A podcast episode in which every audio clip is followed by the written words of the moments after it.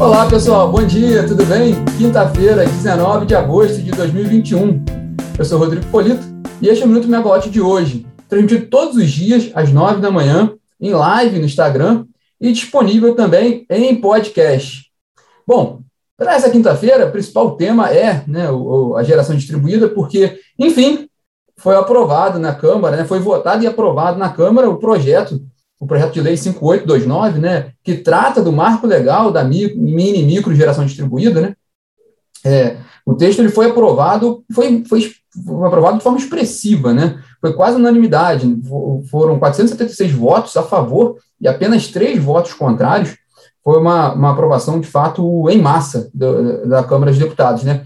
Essa aprovação só foi possível dessa forma, né, só foi possível graças àquele acordo selado na semana passada, que a gente comentou aqui algumas vezes, né, que todos os agentes do setor, junto com o Ministério de Minas e Energia, da ANEEL e até os uh, parlamentares, né, o próprio, o próprio relator, o deputado Lafayette Andrade, eles chegaram a um consenso, e esse foi o texto apresentado ontem, né, e que foi, que teve uma, uma adesão maciça ali da, dos deputados, né. Nessa votação ontem, os deputados, inclusive, elogiaram muito esse texto, principalmente em relação ao anterior, né, falaram que houve muitas melhorias nesse texto, né, Lembrando aqui rapidamente os pontos principais, o texto garante ainda né, que a, a, o funcionamento das regras atuais da geração distribuída né, até 2045, para quem, quem, quem já instalou sistema de geração distribuída, e, que, e para quem tiver instalado sistemas até um ano após a, a entrada em vigor da, da, legislação. Lembrando que o marco legal ele ainda não entrou em vigor, né? ele foi aprovado na Câmara, vai para o Senado e ainda depende lá da sanção do, do presidente Jair Bolsonaro para depois, né, a partir dali vai contar esse prazo de um ano, e, a, e dentro desse um ano ainda, quem tem projeto instalado tem essa, essa garantia das regras atuais até 2045. Para aqueles que instalarem projetos após esse prazo, haverá um período de transição de seis anos, que a gente também já comentou aqui, né?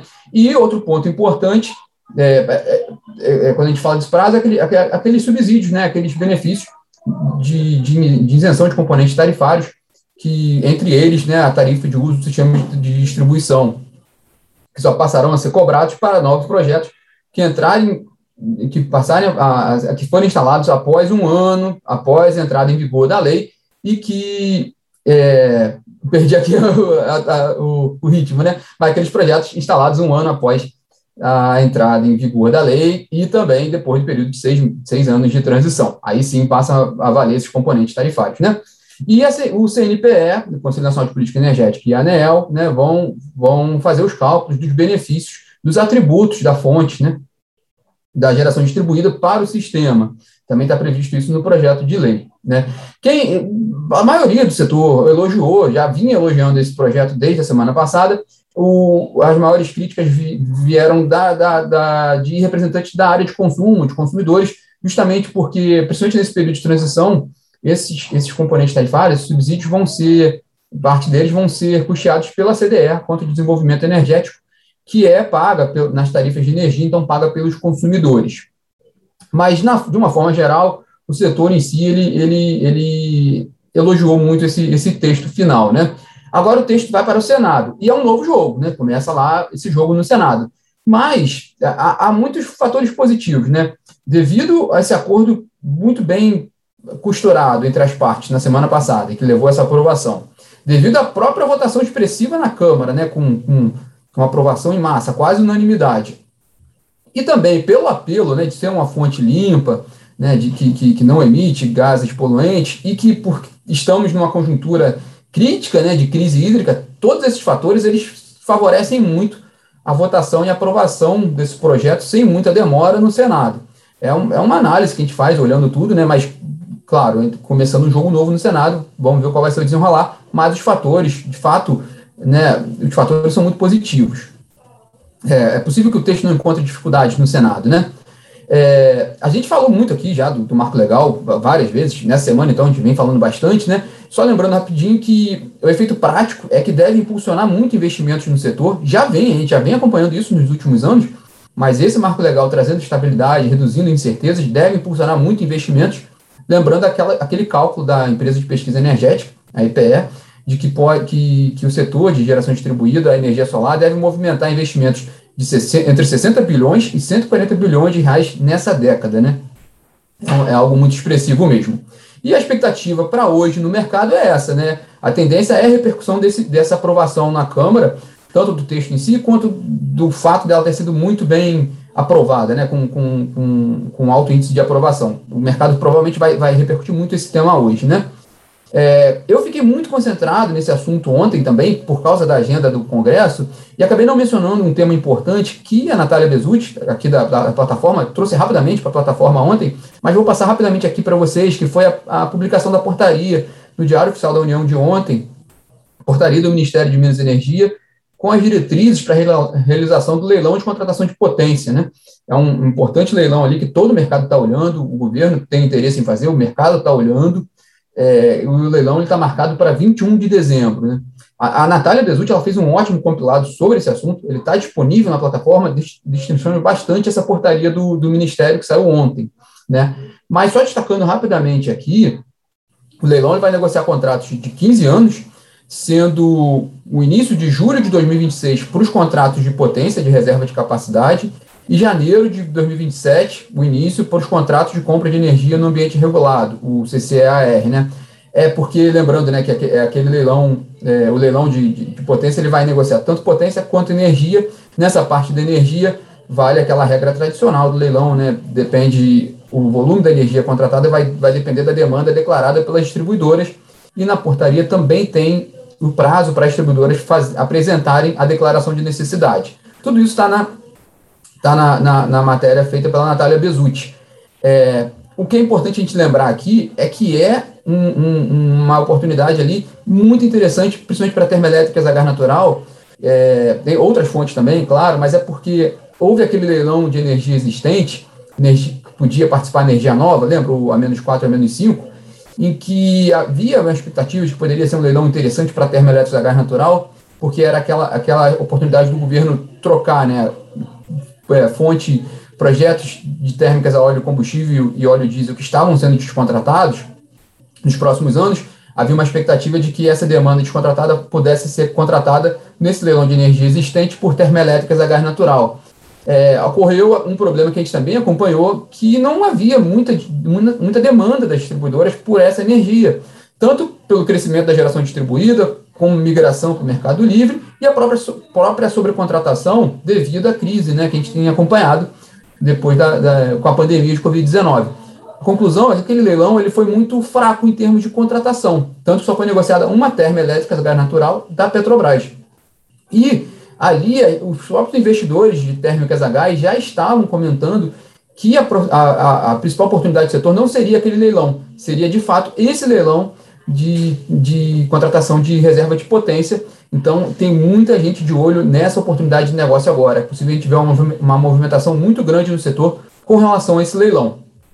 É, e falar aqui, trazer dois destaques para vocês rapidamente sobre empresas que saíram ontem também no fim do dia. primeiro a Copel, a Paranaense Copel, ela lançou um novo programa de demissão incentivada em função da venda da Copel Telecom, aquele braço de telecomunicações, né? é, é, o potencial ali de, de, adesão é de 350 funcionários que se enquadram no requisito, nos requisitos para adesão a esse programa. É interessante que a, que a Copel, a Copel prevê um custo ali né, programa de 80 milhões de reais, e mas com um potencial de redução de custos anuais de 83,4 milhões a partir do ano que vem. E no Alight também, também divulgou ontem né, uma informação importantíssima, né, a destituição do diretor de relações com investidores, o Roberto Barroso, né, ele deixa a companhia, ele vai ser substituído interinamente pelo Nonato de Castro, que é o atual diretor-presidente da companhia, que assumiu o cargo no fim do ano passado, né? Essa troca está dentro ainda de um movimento grande que a gente tem observado na Light desde o ano passado, até um pouco antes da chegada do Nonato de Castro, por mudanças na gestão da empresa. Primeiro, a participação maior do, do, do, dos fundos do empresário Ronaldo César Coelho, que aumentou sua participação na Light, hoje ele tem 20% de participação na Light, a saída da CEMIG, a CEMIG deixou o capital da Light, né? Veio, nessa movimentação toda, veio para o Conselho de Administração da companhia, para a presidência do Conselho, o Firmino Sampaio, ex-presidente da Eletrobras, ex-conselheiro é, da Equatorial Energia, que fez um trabalho também expressivo na Equatorial Energia, É, houve mudanças na companhia, né? a própria Ana Marta Veloso deixou a empresa, veio o Nonato de Castro para o lugar dela na presidência. Então a gente vem acompanhando esse processo da Light desde o ano passado. Essa movimentação agora, na mudança na diretoria, está em linha com essa, com essa movimentação que vem sendo feita, com esse, com esse trabalho que vem sendo feito, feito na Light aos poucos, né? Sendo que continua, né, no fim do dia, o principal ponto ali da Light, o calcanhar de Aquiles, o maior alvo da gestão da Light é a redução das perdas, né? É um tema complicadíssimo que várias gestões da Light encontram dificuldades para solucionar. Há vários fatores, que, que, vários motivos que atrapalham ali a solução né, definitiva desse problema. Houve uma melhora, é verdade, no último resultado da Light, uma, um, uma redução do, do, índice de perdas, mas ele continua né, num, num patamar elevado, né, e é uma, um compromisso dessa gestão atual reduzir esse nível de perdas. Vamos acompanhar ali os próximos passos da Light, né? É, e para fechar nosso bate-papo hoje, gostaria de chamar a atenção para uma matéria feita pela Camila Maia, também está na plataforma, que é interessante pelo, pelo efeito, né? O efeito do câmbio e da, do, do aumento das commodities, né? Do, do preço das commodities, o efeito desses dois fatores nos custos ali de novos projetos de geração de eólica e solar, de geração eólica e solar.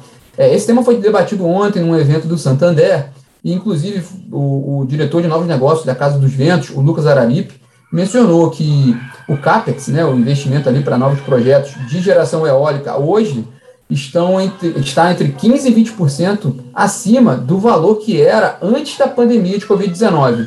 Então, a gente tem observado aí o aumento desse custo, né, desse, desse investimento, tanto em, eólica e solar, é um tema que já vinha sendo comentado mesmo no setor. Interessante esse material também, fica disponível ali para para quem tiver interesse. E na Megawatt hoje, lembrando que às 13 horas a gente tem o bate-papo da comunidade, às quintas-feiras, às 13 horas aqui no Instagram, com a Luma Buffler, e ela recebe o José Pedro Almeida, né, que é o analista de óleo e gás da, da Megawatt, né, e sócio fundador da, da Lila Trading Company. Vamos fazer esse bate-papo aqui às 13 horas. Do, o, o, José Pedro Almeida, o Zeca, como a gente costuma chamar, né, ele, ele é responsável ali também pelo, pelo panorama de óleo e gás feito pela Megawatt, um, um extenso estudo mensal, trazendo informações do, do setor de petróleo, tanto no Brasil quanto no exterior. Fica o convite aí para quem, quem quiser assistir esse bate-papo. Bom, pessoal, esses são os destaques de hoje e nos falamos amanhã de volta. Tchau, tchau.